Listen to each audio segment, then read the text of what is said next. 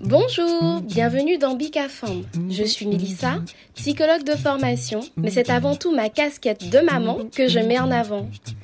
C'est un podcast caribéen qui est dédié à la parole des femmes sur différents thèmes, autour de la grossesse, du désir ou du non-désir d'enfant, autour de pathologies qui concernent directement les femmes comme l'endométriose, autour de la maternité, le postpartum d'ailleurs peu exploré, les traditions transmises de génération en génération, autour de la place de la femme dans notre société, comment allier vie personnelle et vie professionnelle.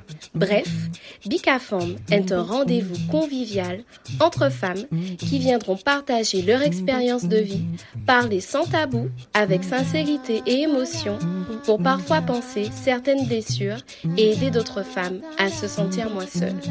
Ce podcast est dédié à la puissance des femmes.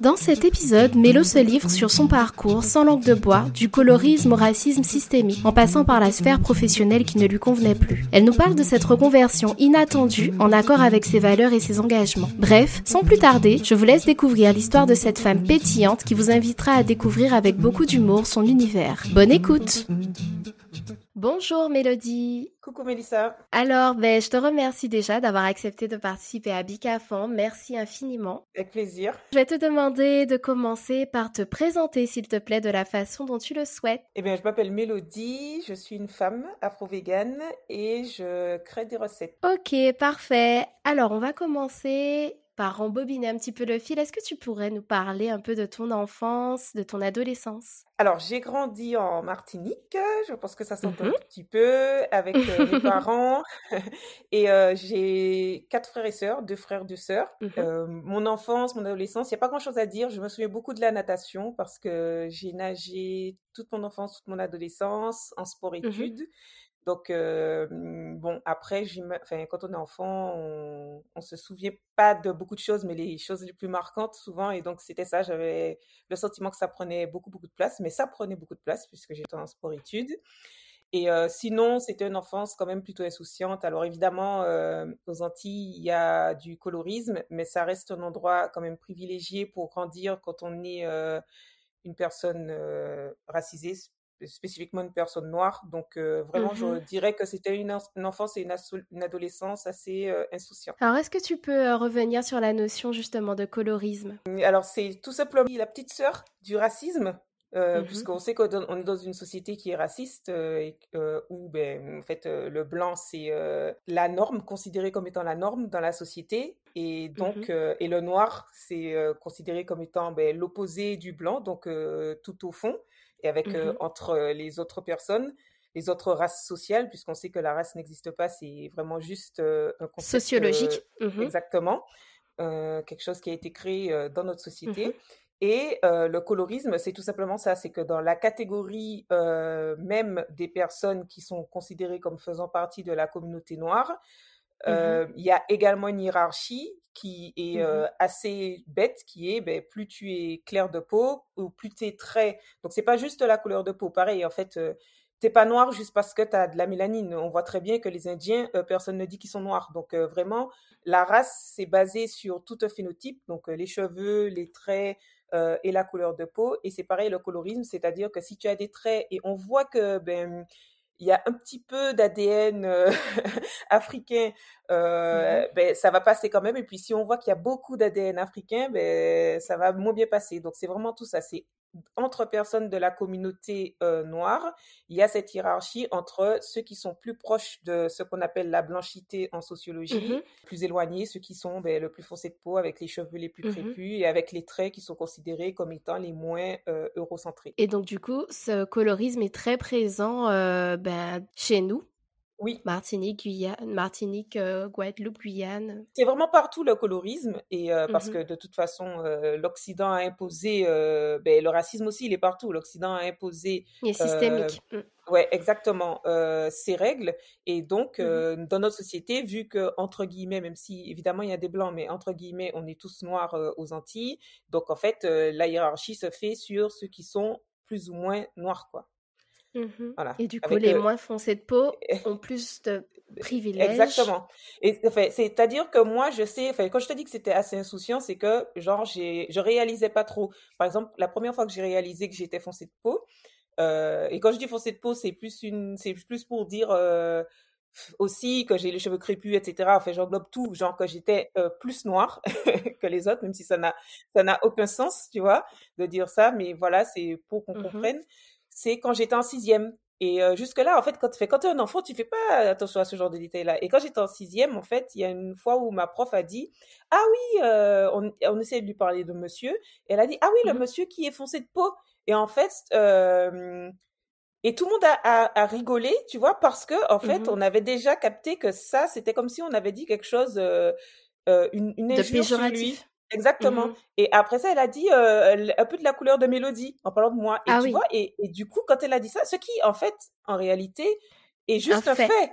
Oui. Mmh mais en, mais n'empêche que tout le monde avait rigolé quand elle avait dit qu'il était foncé de peau parce qu'on avait tous capté que c'était un truc euh, ben, on avait associé en fait que toutes les conversations qu'il y avait eu à partir des gens qui sont faussés de peau, c'était toujours négatif. Et le mmh fait qu'elle m'associe à ça, je me suis sentie salie. Je me mmh suis vraiment alors que juste j'ai de la mélanine quoi, tu vois? Et donc tu vois, c'est là que tu mmh te dis que c'est vraiment affreux et que c'est quelque chose qu'on t'apprend parce qu'on avait déjà enregistré euh, ça et tellement pour moi c'était quelque chose de péjoratif, c'était impensable que je sois cette, cette, cette chose péjorative. Donc finalement, tu, étais dans le déni. C'est un colorisme qui est là, qui est latent, et, que, mais comme mmh c'est c'est euh, déjà t'as pas envie de le voir parce qu'on est tous euh, antillais et tout euh, mmh parce que t'as pas envie de le voir parce que bon ben forcément euh, c'est toi qui es en désavantage dans ce colorisme. T'as pas envie de te dire ah super je subis de la discrimination trop cool. Mmh et donc et puis tu vois c'est c'est facile de te dire ah ça ça ça c'est arrivé et puis après j'oublie quoi euh, je mmh continue à vivre ma Sans vie. Sans forcément faire de lien avec ça. Exactement. Et puis tu sais, euh, franchement, déjà à l'époque, on parlait pas trop de ça, mais quand tu es en sixième, t'es pas en train de te dire ah oui, c'est du colorisme.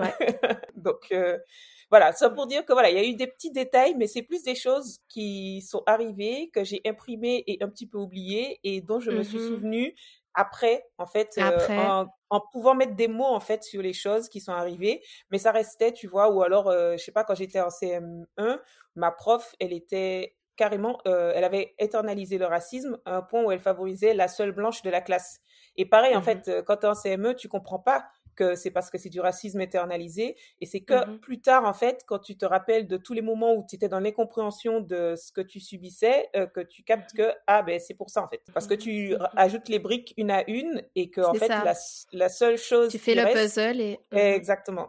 parce que tu te rends compte que, en fait, même toi, euh, tu as internalisé une certaine quantité de racisme qu'on a tous fait parce qu'on est tous dans cette société. Et justement, pour euh, poursuivre sur la thématique du racisme, euh, dans ton parcours, du coup, tu as, tu, tu étais en Martinique, tu t'es scolarisé en Martinique, et puis après, tu es venu en France hexagonale. Mmh. Comment ça s'est passé? Comment tu l'as vécu Le fait bah, de, de, partir de la Martinique? Comment tu as vécu loin de ta famille? Et puis, est-ce que tu as été euh, bah, victime de racisme euh, en arrivant en France hexagonale C'est pareil, en fait. Je pense qu'au début, quand je suis venue dans l'Hexagone, il y avait beaucoup. Alors, j'étais, j'avais 21 ans, un truc comme ça, parce que j'avais déjà commencé mes études en Martinique, donc c'était pour euh, terminer mes études. Donc, c'était mmh relativement jeune.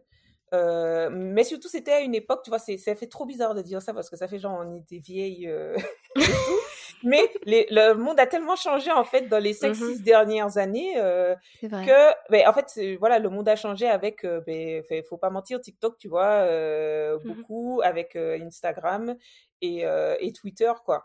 Et ça, ça mmh date ben, de, je crois que ça a commencé à peine en 2014, ça a commencé à prendre vraiment de l'essor en 2016-2018, tu vois. Et je pense aussi que le monde a beaucoup changé sur le racisme avec la mort de George Floyd. George Floyd. Voilà, donc 2020. Donc, en mmh fait, tu vois, c'est, c'est, il y a eu un grand progrès, en tout cas dans le langage et dans la conscientisation, qui euh, très récemment. Et quand je suis arrivée, du coup, moi, euh, dans l'Hexagone, euh, il n'y avait pas trop les SAS, il n'y avait pas trop réseaux sociaux. C'était, c'était un peu juste avant que ça, ça n'arrive. Et donc, et comme je connaissais déjà en plus l'Hexagone, en plus on est, on est français en fait, même si on, on est antillais, mais c'est-à-dire que c'est pas un choc culturel non plus. En fait, mmh j'ai plus l'impression que dans l'Hexagone, il manque un bout de notre culture, euh, mais c'est pas genre qu'il y a des choses qu'on connaît pas quoi. Tu vois, c'est mh. plus ce qui manque au bout de notre culture. Après, il y a des habitudes, heu, aussi qui sont un peu différentes, mais tu es pas es pas non plus ouais, tu es pas choqué et Mmh mh. heu, donc au début, en fait, heu, je suis arrivée, j'ai, beh, j'avais déjà des amis qui étaient partis depuis leurs 18 ans. Beh, j'ai rencontré comme par hasard ma voisine était antillaise et donc du coup, heu, je suis quand même restée vachement dans un milieu antillais. Mmh mh. Donc heu, je faisais des soirées antillaises, donc ça, ça allait. Le groupe qui te ressemblait finalement? c'est-à-dire qu'en fait, ap après c'est même pas genre, heu, que tu fais exprès, c'est-à-dire que bon, beh, tu vois, ma voisine et tout, c'était, comp complètement une coïncidence et après forcément quand tu vas quelque part, tu les gens que tu connais déjà, tu les appelles, tu vois? En gros et donc Mmh ça mh. c'est ça prend plus de temps de se faire des nouveaux amis et puis Oui. c voilà et donc C'est peut-être plus dans rassurant aussi au début de Oui. d'aller plus vers, heu, beh, vers la communauté antillaise, vers ceux qu'on connaît. Je suis quand même restée un petit peu dans un cocon, même si tu es obligée, heu, beh, voilà, tu tu sors de chez toi, donc tu rencontres des gens, heu, beh, de l'Hexagone et qui sont en majorité, du coup, des personnes blanches Mmh mh. et en fait, pareil, au début, c'était assez facile de faire un déni, tu vois? Je vais pas dès qu'on me parle mal, je vais pas me dire: «Ah, cette personne est raciste», donc heu, Mmh c'est plus en fait, un une accumulation de coïncidences, qui fait que tu te rends compte que: «Ah beh, ouais, en fait, ça, c'était du racisme parce que, beh, ça fait trop de coïncidences, à un certain moment». Donc ça m'a quand même pris, je pense, et franchement, ça a été hyper long. Je pense que j'ai dû rester peut-être 3-4 ans et à prendre conscience progressivement, des choses racistes. Aussi, plus j'évoluais professionnellement, des profs qui faisaient des remarques ou qui étaient étonnés que j'ai une certaine que j'ai certaines notes, Mmh heu, mh. alors que bon, enfin, tu vois, déjà à un moment, pourquoi tout le monde est étonné? Tu vois, ça ça devient pareil, ça devient un peu bizarre Mmh et heu et puis aussi quand je suis rentrée, heu, dans le monde du travail où là, c'était vraiment un milieu d'hommes blancs et donc Mmh ça a été la double couche, sexisme, racisme, la misogynie noire, quoi, où là, ça devient un peu compliqué de faire un déni, que ça va pas et puis aussi comme il y avait comme des personnes avec qui je m'entendais très bien, donc parfois je Mmh mh. voulais essayer de comprendre pourquoi ils faisaient certaines remarques et de discuter et c'était très compliqué parce qu'en fait, ils niaient complètement, heu, Mmh le mh et puis fait c'est que énergivore. oui. C'est énergivore aussi à chaque fois d'expliquer, de d'éduquer, heu, je sais Ouais. pas si on a toujours cette énergie et si c'est vraiment à nous de le faire aussi. C'est ça, mais mais d'un côté, en fait, ce qu'il y a de désespérant, c'est que tu peux pas, heu, dire: «Beh, tant pis». Enfin, Mmh. tu peux dire: «Beh, tant pis», mais la réalité, c'est que, heu, tu es obligé de vivre dans cette société et essayer d'évoluer dans cette société. Donc Mmh heu, mh. tu dis: «Beh, tant pis», mais en fait, comment tu as la promotion? Comment, tu es reconnu pour ton travail? Comment, tu vas au travail même tous les jours, tu vois? C'est ça, c'est que tu peux mh. pas juste dire: «Tant pis» et puis je je passe à autre chose. Non, il y a pas autre chose, c'est cette Mmh mh. société-là, en fait. Tu vis avec et donc heu, si tu dis: «Tant pis», ça veut c'est autant laisser tomber parce que ça veut dire que tu acceptes que tu vas subir ça toute ta vie et donc que tu pourras rien accomplir, tu vois? Ou que tu pourras toujours accomplir moins que ou tu devras toujours travailler plus que pour moins et donc c'est ça Mmh qui est vraiment hyper frustrant, quand tu te rends compte, en fait, heu, de du racisme, heu, de la société, quoi et du sexisme et et cetera, tu vois? Et justement, est-ce que tu peux revenir sur, sur ton parcours professionnel? Parce que tu en parlais pour qu'on arrive bien à situer, dans quel domaine tu évoluais et Oui. justement, beh, que probablement tu n'étais peut-être pas attendue dans ce domaine. Oui, alors c'est vrai que, beh, je, j'ai toujours été, assez douée à l'école.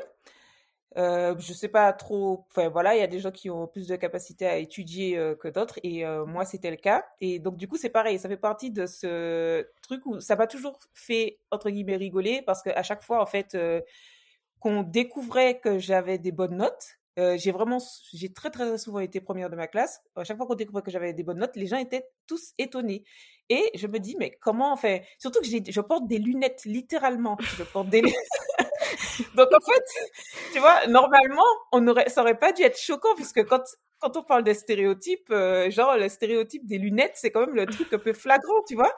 Et en fait, c'est comme très, très, très, très, très longtemps après que j'ai réalisé que c'est parce que j'étais souvent la plus noire et donc heu, c'était pas possible, heu, parce que j'étais la plus noire que je sois, beh, ce qui est considéré parce que forcément si tu as des bonnes notes à l'école, tu es considéré comme étant intelligent et donc c'était pas possible que je sois intelligente, en fait, c'était juste ça. Mais vraiment à chaque fois à chaque fois, les gens étaient choqués que je que j'ai des bonnes notes et mmh notamment en sciences.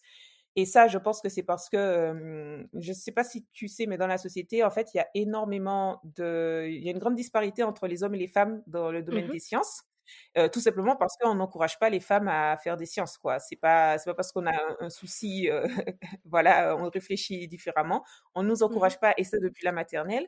Sauf que moi, mon père étant prof de maths, euh, toujours été assez proche de mon père, et donc pour moi, ça a toujours été, je me suis jamais mis ce frein ou mon père peut-être mmh m'a aidé à ne jamais me, me, mettre ce frein. En tout cas, voilà, pour moi, je me suis jamais dit que les sciences c'était compliqué, donc j'ai toujours eu des mmh bonnes notes en sciences.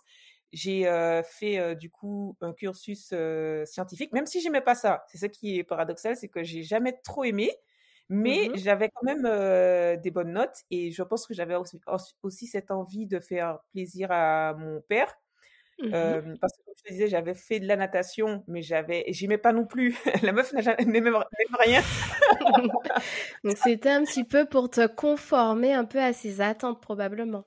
C'est ça, ou ce que je pensais qu'il attendait de moi, tu vois. Ou ce que, je pensais. Voilà, parce que je mmh pense que, enfin, je sais, mmh, parce que maintenant, bon, ben, je suis adulte, on a discuté, que tout ce qu'il voulait, c'est que on ait une bonne vie, en fait, tout simplement. Mmh euh, et c'est tout, en fait, il, s'en fichait. Mais bon, voilà, donc quand tu es petit, tu penses parfois certaines choses. Euh, donc, je pensais ça. Et donc, j'ai fait un cursus scientifique, bac S. J'ai eu une mention très bien. Donc, je me suis dit, euh, comme je, je, savais que je voulais faire quelque chose dans la création, mais je savais pas quoi, donc je me suis dit bon ben en attendant on continue. En fait j'ai continué, continué comme ça dans des études euh, scientifiques de maths spécifiquement.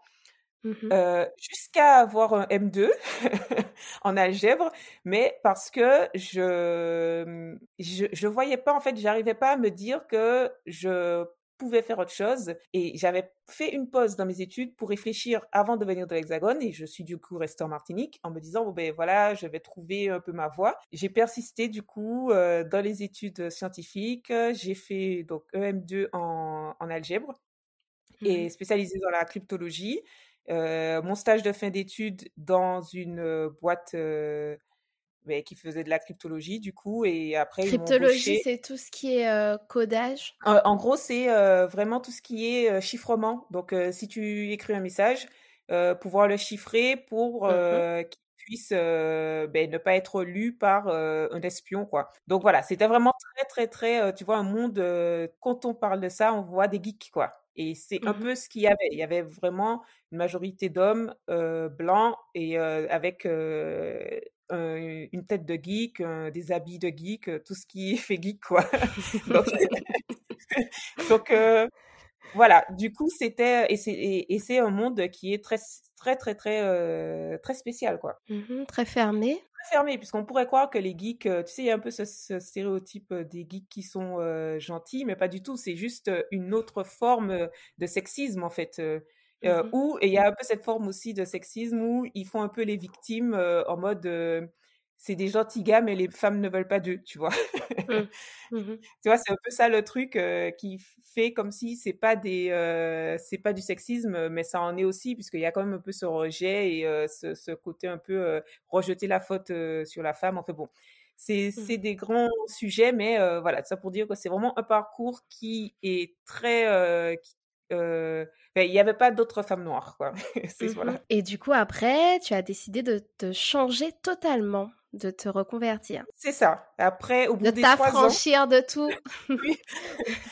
C'est ça, en fait. Après, au bout des trois ans, je me suis dit, bon, ben, en fait, là, c'est bon. Euh, le diplôme, il est là. Donc, c'était aussi beaucoup l'époque où il faut un diplôme, quoi. Et je pense mmh aussi beaucoup quand on est entier parce que c'était c'est un peu normal puisque nos parents, nos grands-parents, c'était leur porte de sortie de la misère euh, puisqu'on n'est pas beaucoup de générations après l'esclavage et euh, déjà même avoir accès à des études, c'est un truc extraordinaire, tu vois? Donc ensuite avoir ce mmh diplôme qui te permet de sortir de la misère et de pouvoir euh, avoir un statut social un peu plus élevé, enfin au moins vivre décemment. Donc, mmh je me disais, bon, ben, c'est bon, j'ai eu le diplôme, j'ai travaillé pendant trois ans. Je sais maintenant que ça ne me plaît absolument pas. Donc, c'est maintenant ou jamais, en fait, pour faire autre chose. Et comme j'avais toujours aimé cuisiner, je me suis dit à ce moment-là, mon rêve c'est quoi? C'est d'avoir un resto, puisque pareil, là on, on est à ce moment-là en 2016 et en 2016, c'est le début d'Instagram, ou le début d'Instagram dans le sens où tu commences à, avoir des gens qui sont créateurs de contenu, dans ce sens-là en fait, le début des mmh créateurs de contenu. Donc pour moi, c'était pas je vais être créatrice de contenu sur Instagram, pas du tout. C'était vraiment je vais avoir mon resto, puisque dans la cuisine, c'est que ce que tu peux faire, avoir ton resto. Mais comme ça demande beaucoup d'argent, etc., en attendant, je vais être prof parce que j'aurai plus de temps libre. mais au moins, il y aura les vacances pour, ça, pour travailler sur mon projet.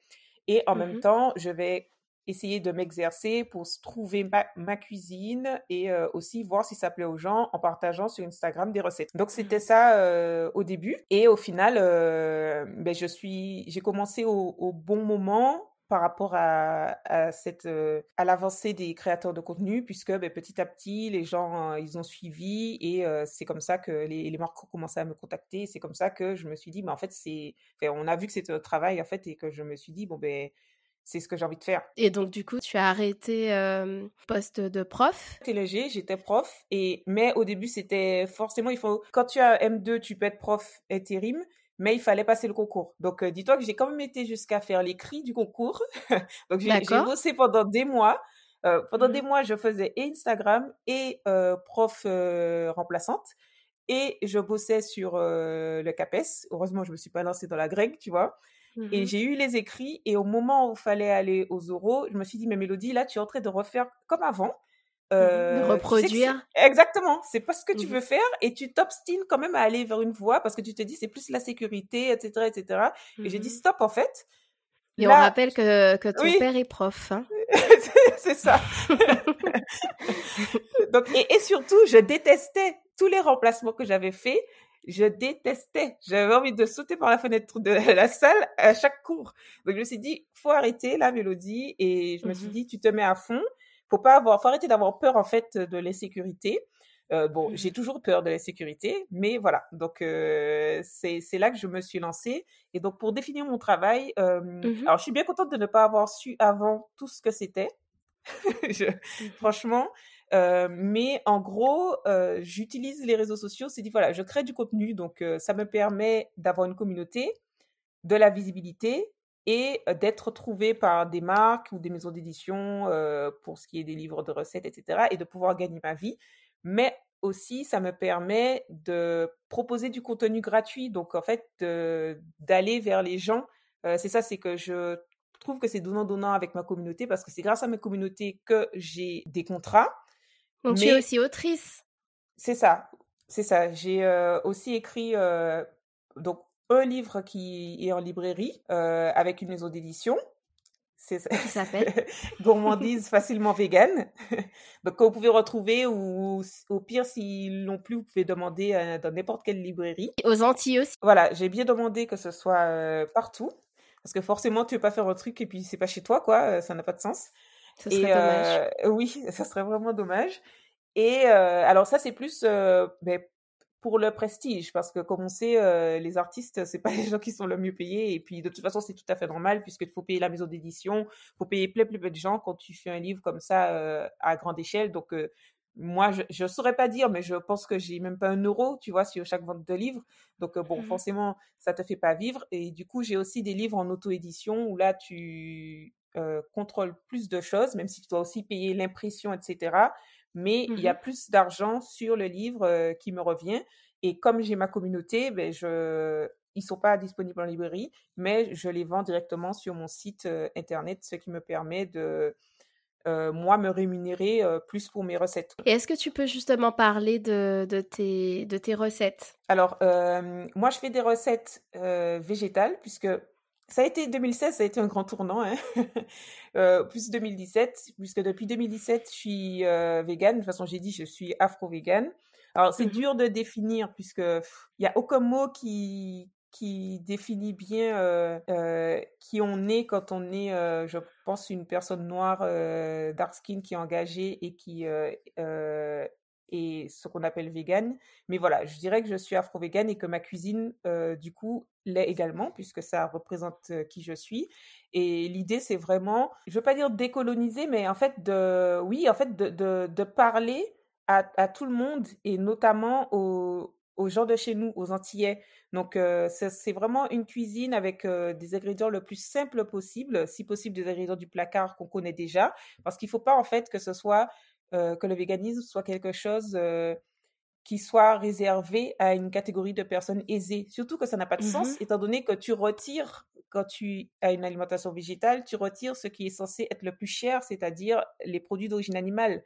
Donc, mmh c'est vraiment très paradoxal que ce soit parfois plus cher de manger végétal que de, que de manger euh, des produits d'origine animale. Donc voilà, c'est ça l'idée. Je veux que ça soit simple, que ce soit mmh accessible, euh, mais que ce soit pour euh, aller acheter les ingrédients, que ce soit pour le, faire, parce qu'on sait, et surtout nos populations aux Antilles, que on est des, fois submergé, bouquet, on a vraiment une charge mentale qui est très, très, très élevée. Donc, on n'a pas le temps de se dire, ah, mais ça, c'est une technique qu'il faut que j'apprenne, ça, c'est un ingrédient qu'il faut que j'aille chercher à perpétuer les oies, etc. Et puis, il y, a le côté onéreux aussi. C'est ça. Mhm. Donc, j'essaie vraiment de faire en sorte. Alors, c'est aussi compliqué dans le sens où ben je peux pas faire que des gâteaux avec euh, farine, euh, sucre et puis huile, tu vois, parce que bon ben à un moment tous les gâteaux ont le même goût.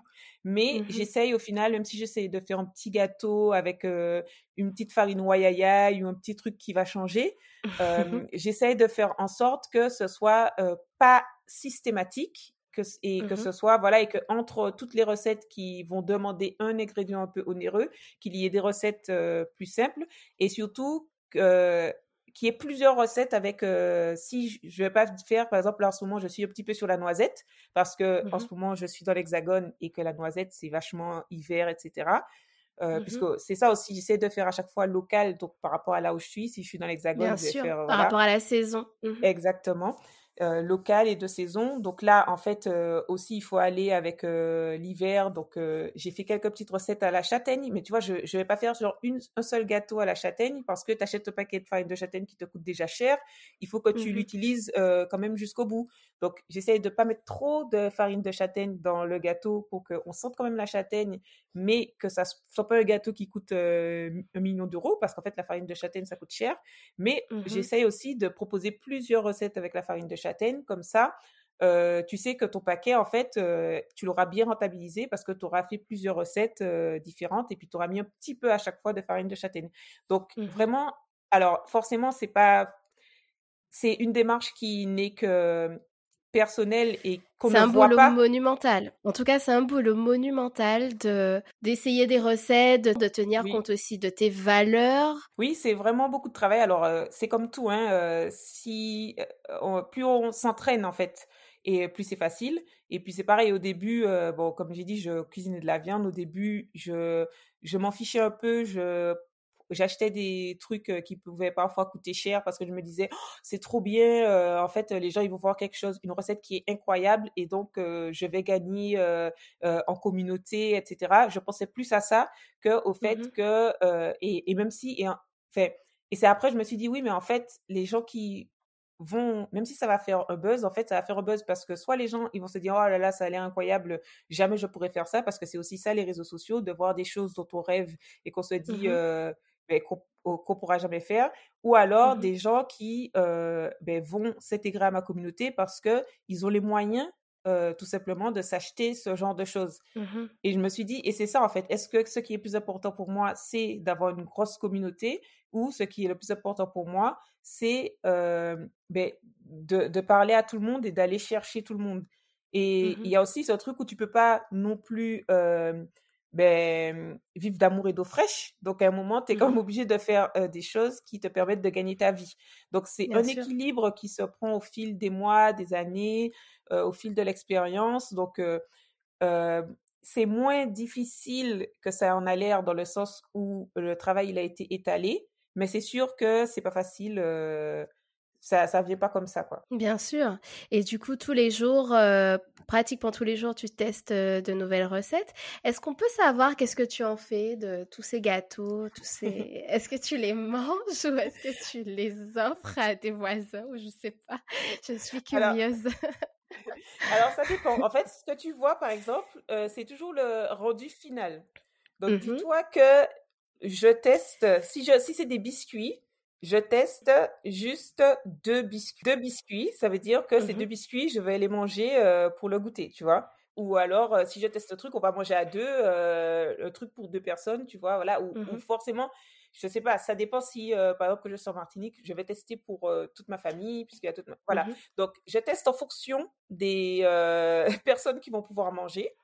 Et après, par contre, une fois que la recette, elle est aboutie, là, je teste pour les réseaux. Parce que, tu vois, tu peux pas montrer Mmh deux biscuits et dire, en fait, Bah oui.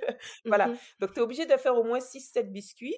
Et donc, à ce Mmh moment-là, quand je teste euh, pour 6-7 biscuits, je sais que, ben, voilà, euh, forcément, ça va, le, le jour où j'ai testé, ça va s'étaler, genre le, le soir, euh, après le dîner, il y aura un petit biscuit pendant toute la semaine. Ce qui me dérange Mmh pas, en fait, hein, au final, euh, puisque j'aime bien, tu vois, c'est toujours un petit biscuit, même si ça dure une semaine, et ça me laisse le temps de, le lendemain de tester un, un tout petit gâteau dans un ramequin individuel euh, pour le Mmh petit déjeuner, par exemple, tu vois? Donc, c'est Mmh ça. C'est Mmh aussi pareil, euh, tout un ajustement à faire pour euh, que les tests ne soient pas...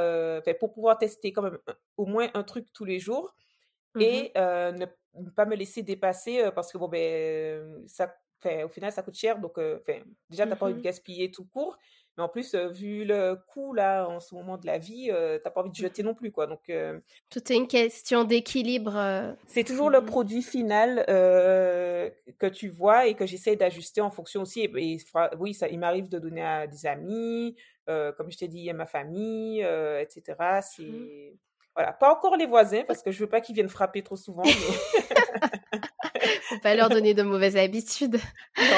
Et du coup, je voulais revenir un peu sur euh, l'afro-véganisme et sur euh, ben, quand tu reviens justement en Martinique, quel est le regard de, ben, de ta famille, de tes proches sur l'afro-véganisme? C'est c'est vraiment super en fait d'être vegan antillais, je trouve. Parce que je, fait, déjà, on a cette communauté haïtale, euh, tu vois, on n'est pas complètement, en fait, c'est assez paradoxal parce que de côté, on est très attaché à la viande, mais de notre côté, euh, on n'a pas oublié qu'une partie de notre culture était quand même végétale. Et tu Mhm. vois, à chaque fois que j'en parle euh, à des personnes, euh, il y en a beaucoup d'ailleurs qui me disent, mais en fait, on a beaucoup découvert, fait, qui ont un peu décolonisé notre culture parce que on est antillais, ça veut dire que notre culture date de l'esclavage et euh, donc de quel, et elle n'a que quelques siècles et que D'ailleurs, dans ces siècles, la plupart des siècles euh, étaient des siècles d'esclavage. Même si on peut, Mhm. voilà, euh, eh, sommes-nous toujours dans cet esclavage? Voilà, Mhm. on peut en débattre. Mais Mhm. néanmoins, officiellement, quand même, coup, quand on regarde bien, ben, d'où vient ce porc qu'on mange euh, à Noël? Tu vois? Et en fait, tu comprends très bien que c'est parce que c'est la viande qu'on donnait aux esclaves. Et donc, euh, on en a fait, on, on a sublimé le truc pour faire un peu toutes les pièces de notre repas de Noël. Mais en fait, ça devient compliqué de dire que c'est notre culture. Ce qui est notre culture, c'est les techniques qu'on a appliquées pour sublimer le porc. Mais c'est pas le porc en lui-même. Et il y a beaucoup de gens, en fait, qui me parlent de ça, qui me disent, euh, oui, on se rend compte de ça, la morue, il n'y a pas de morue dans nos mers. Ça sort d'où, la morue? tu vois? Mais ça, ça vient des, de, de- du temps de l'esclavage parce que le Portugal, c'est de là, en fait, qui, quand tu vas au Portugal, ils ont plein de trucs avec la morue.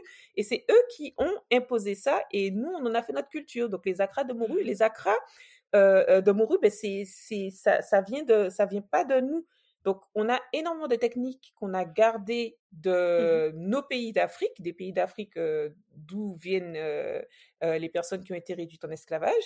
Et ça, il faut le garder. Ça, je continue à le garder. C'est-à-dire que tu retrouves cette saveur et ces saveurs et cet esprit antillais dans ma cuisine, mais Mhm. sans les produits d'origine animale parce que il y a énormément de populations africaines qui mangeaient pas ou peu de viande avant l'esclavage et la colonisation. Donc c'est ça. Quand je parle d'afro-véganisme, franchement, soit les gens ils sont euh, intéressés, soit ils Mhm. savent déjà en fait que de base, en fait, la culture afro est beaucoup plus végétale. Euh, D'ailleurs, énormément de cultures sont beaucoup plus végétales que la culture occidentale en réalité. Quand on regarde bien, c'est vraiment très occidental de consommer autant de produits d'origine animale. Et, et même notre culture est très facile à végétaliser. Tu vois, le colombo, ben, tu prends du pois chiche, euh, colombo de pois chiche, tu vois. Parce que la Mmh viande, elle est même pas mise au même moment. Enfin, tu vois, tu fais d'abord roussir euh, euh, tes graines. En fait, tu vois que dans toutes les ça, c'est garder en fait, dans ta cuisine, tu gardes les mêmes process finalement, oui, heu, en retirant, heu, les produits d'origine animale. En gardant les épices, en gardant le voilà. c'est ça. En fait, il y a des petites choses à ajuster forcément puisque le pois chiche, tu vas pas le cuire comme la viande. Tu voilà, tu gardes les épices et puis tu gardes les techniques, le fait de faire roussir, de faire de, de faire en, en sauce, tu vois les haricots rouges, euh, les lentilles, euh, etc. Et c'est vrai que ça, du coup, ce- c'est presque impossible à faire dans la cuisine. euh, si tu regardes, par exemple, il y a beaucoup de crème dans la cuisine de l'Hexagone, surtout dans le Nord. C'est énormément de crème. Et donc, c'est inhérent à leur culture, en fait, euh, d'être dans des produits d'origine animale. Alors que nous, pas du Mmh tout. C'est très, très, très, c'est très facile, en fait, de dire que tu te passes des produits d'origine animale. Et, euh, et je pense que énormément d'Antillais, soit l'ont euh, découvert, soit l'avaient déjà, euh, je sais pas, mais en tout cas, moi, à chaque fois que j'en parle, peut-être que je rencontre que des gens qui sont ouverts, mais Mmh hyper rare qu'on me dise, ah bon, euh, qu'on me regarde bizarrement, tu vois. En tout cas, c'est très intéressant parce que je pense que longtemps le véganisme a été associé plutôt, heu, plutôt à la blanchité Mm. et peut-être qu'on n'attendait pas de de personnes, afrodescendantes, véganes et heu et c'est très intéressant justement que tu puisses allier tout ça dans tes recettes, heu. C'est ça. Justement, alors je voulais continuer sur toute autre chose. Je voulais, heu, qu'on discute un petit peu de, de toi, qu'on revienne un petit peu à toi. Heu, dans la société, est-ce que tu ressens alors quand je parle de la société, je parle, hein, en Martinique, en Guadeloupe, enfin voilà, chez nous. Est-ce que tu ressens, hem, une pression autour, autour du désir ou du non-désir d'enfant? Alors, ben, c'est pareil. Je sais pas si je, quand je suis aux Antilles, euh, je suis avec des gens bizarres, mais euh, pas du tout. J'ai l'impression que c'est beaucoup accepté, parce que moi, je veux pas d'enfant. Et j'ai l'impression que c'est assez bien accepté. Forcément, hein, il y a toujours des gens qui trouvent ça un peu bizarre ou quoi, mais c'est c'est pas. Enfin, toi, j'ai l'impression que parfois dans l'Hexagone, les gens ils sont persuadés que ben je suis dans un déni et que je vais avoir une illumination euh, subitement et que je vais me dire ah non, j'ai envie d'être responsable d'un être humain, Mmh je me suis trompée, tu vois. Alors que en Martinique, il y en a aussi, il y en a aussi, mais beaucoup moins. Mmh Donc notamment mes parents, en fait, je pense que ça aussi, ça a fait euh, une très grande différence. Mes Mmh parents, euh, c'est pas du tout le cas. Alors j'ai l'impression que c'est plus une pression que j'ai en étant sur les réseaux. Mmh D'accord. alors peut-être peut-être que je l'aurais eu aussi également euh, si euh, j'étais dans une entreprise classique, euh, tu vois, euh, fait dans la société. Mais en tout cas, oui, j'ai plus l'impression que c'est en étant sur les réseaux que là, euh, j'ai plus. En fait, les, déjà, les gens, ils pensent que j'ai euh, 22 ou 23 ans euh, la plupart du temps. D'accord. Ouais, voilà. Donc bon, tant mieux. Tant mieux.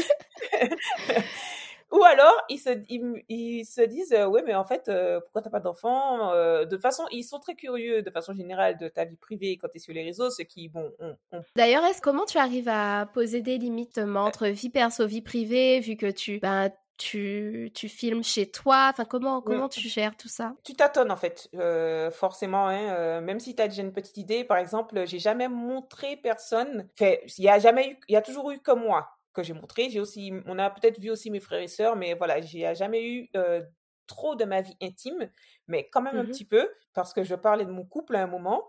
Et c'est mhm. vrai que je me suis vite rendu compte que malgré le fait que j'en parlais sans rien montrer, les gens quand même, ils étaient, euh, ils posaient des questions et même ils s'immisçaient en fait. Ça attisait leur curiosité. C'est-à-dire qu'ils s'immisçaient au point où, tu vois, je peux dire un truc euh, tout bête euh, du style, euh, ça lui a pas plu comme dessert, comme goûter ou je sais pas quoi. Et du coup, il y avait forcément quelqu'un qui savait qui on était, pourquoi on était comme ça, qui connaissait euh, nos goûts et qui disait ah oui, ben c'est sûr. Enfin, tu vois vraiment des remarques qui euh, parfois allaient hyper loin. Et par rapport à juste la petite information que j'avais donnée, j'ai très vite arrêté. Donc maintenant, même si je dis quelque chose, je vais dire des on très vagues. mhm. Tout le monde a aimé. On a donc euh, euh, suffisamment en fait pour que tu saches pas trop si je parle euh, de d'une relation intime, du voisin, de voilà de, de qui je Mhm. parle. Et euh, et du coup, bon ben forcément c'est pareil, hein, tu perds en les gens comme En ils savent que tu vas pas. Oui, et puis tu vois, les gens, ils sont là pour rentrer dans ton intimité. Donc, euh, ils sont moins intéressés par euh, les stories des gens qui cachent. Voilà. Voilà, c'est ça, c'est ça. Alors, le- les réseaux sociaux, il y a le, le côté positif, effectivement, parce que ça te permet d'avoir une visibilité et puis ça te permet aussi d'ouvrir des champs. Il y a des personnes qui peuvent connaître ton travail, ce que tu fais. Mais c'est vrai qu'il y a le côté aussi malsain, euh, Mm. euh, ce côté malsain au niveau de la vie privée où les gens sont toujours demandeurs d'avoir toujours un peu plus, quoi. Alors ça. que finalement, toi, ton intérêt, c'est pas de montrer ta vie de tous les jours, c'est ton travail, finalement. C'est ça. Alors après, en réalité, ça m'aurait pas dérangé euh, de montrer, mais c'est plus qu'il faut aussi savoir gérer derrière les réactions. C'est-à-dire que est-ce que tu es assez solide pour que Mhm. les remarques des gens ne fassent pas une petite graine dans ta tête qui te fait douter euh, à chaque fois, tu vois? Moi, j'ai envie de partager, mais euh, je suis pas sûre en fait d'avoir la santé mentale pour euh, Mhm. encaisser toutes les remarques qui vont être faites euh, et sur certains sujets, donc notamment ma vie intime, euh, même mes parents en fait, je les montre, enfin je les montre pas, je- on les entend parfois, etc. Mais par exemple, je vais jamais dire euh, mes parents euh, quand j'étais petite, enfin tu vois, ça va vraiment rester Mhm. euh, toujours des, des anecdotes, Sans voilà. que ça rentre trop dans la, la sphère privée. Donc, tu, tu poses des limites dans ce que tu ça. montres. Ok, alors, qu'est-ce que tu dirais maintenant, maintenant à la mélodie qui venait d'arriver en France hexagonale? Je sais plus, tu avais 21 ans, c'est ça? Euh, ouais, euh, eh ben, des fois, je lui dirais rien. Parce parce qu'en fait. Ben, elle était insouciante et tout, la meuf. Et donc, euh, j'aurais, j'aurais pas lui dire un truc et puis genre qu'elle se dise, mais pourquoi elle m'a dit ça? genre, c'est- j'aurais pas lui dire un truc du style, euh, oui, alors, euh, On profite. adore, on adore. Ouais, oui, non, mais c'est ça, la meuf, elle va commencer parce que tu vois, je vois que je suis tellement, en fait, d'un côté, je me dis, eh, mais j'ai 22 ans toujours, hein. Et de l'autre côté, je me dis, mais, oh, waouh, comment j'ai trop changé, c'est impossible, ça se voit qu'il y a des années qui sont passées. Tu es contente quand même de la vie que tu as eue avant. En fait, je regrette rien. C'est ça qui est, Mhm. euh, je sais pas, en fait, il y a beaucoup de gens qui disent c'est impossible de pas avoir de regrets. De regrets. Je regrette rien. Et Mhm. pareil, en fait, j'aurais pas voulu revenir en arrière parce que je pense que j'aurais, fait cette insouciance, je l'aurais perdu tôt ou tard parce que c'est l'insouciance ben, de la soci... due à la société, le fait, euh, ben, après derrière la pandémie, le fait de voir maintenant euh, fait une société capitaliste et tout, tu vois, est-ce que, Mhm. voilà, il y a plein de trucs. Fait, c'est bien aussi d'ouvrir les yeux à un moment sur la réalité, tu Mhm. vois. Donc, euh, je, je l'aurais perdu tôt ou tard et euh, ben, c'est tant mieux en fait d'être conscient de ce qui se passe. Mais en fait, Mhm. euh, ben, je l'ai gardé jusqu'à un certain point. Ben, c'était bien que je l'ai gardé. Donc voilà, j'aurais rien dit. J'aurais dit coucou, cool, allez, vas-y go. Ok, c'est pas mal ça. Ok, alors euh, ben on va s'arrêter pour notre discussion qui était très intéressante. Merci encore, merci Mais encore avec plaisir, Mélodie. merci à toi. Et du coup, avant euh, de terminer la signature du podcast, je vais te demander de te définir en trois mots, s'il te plaît. Déterminée, engagée, euh, introvertie peut-être. Voilà, j'aurais dit ça les trois mots. Peut-être trop, peut-être cogiteuse aussi. J'hésite. Cogiteuse. voilà, Hein, parce que c'est ça en fait. La mélodie de 21 ans, elle cogitait pas autant, tu vois. Elle, elle y allait, elle se posait pas de questions. Elle est arrivée dans l'Hexagone euh, sans maison avec euh, deux valises et euh, Ok, ben je te remercie encore, Mélodie, pour euh, d'avoir accepté de participer à Bicafan. Merci pour ton témoignage euh, sans filtre, sans tabou et puis avec beaucoup d'humour. Ça te ressemble. avec plaisir. Merci, Mélodie. Merci beaucoup. À bientôt. À bientôt.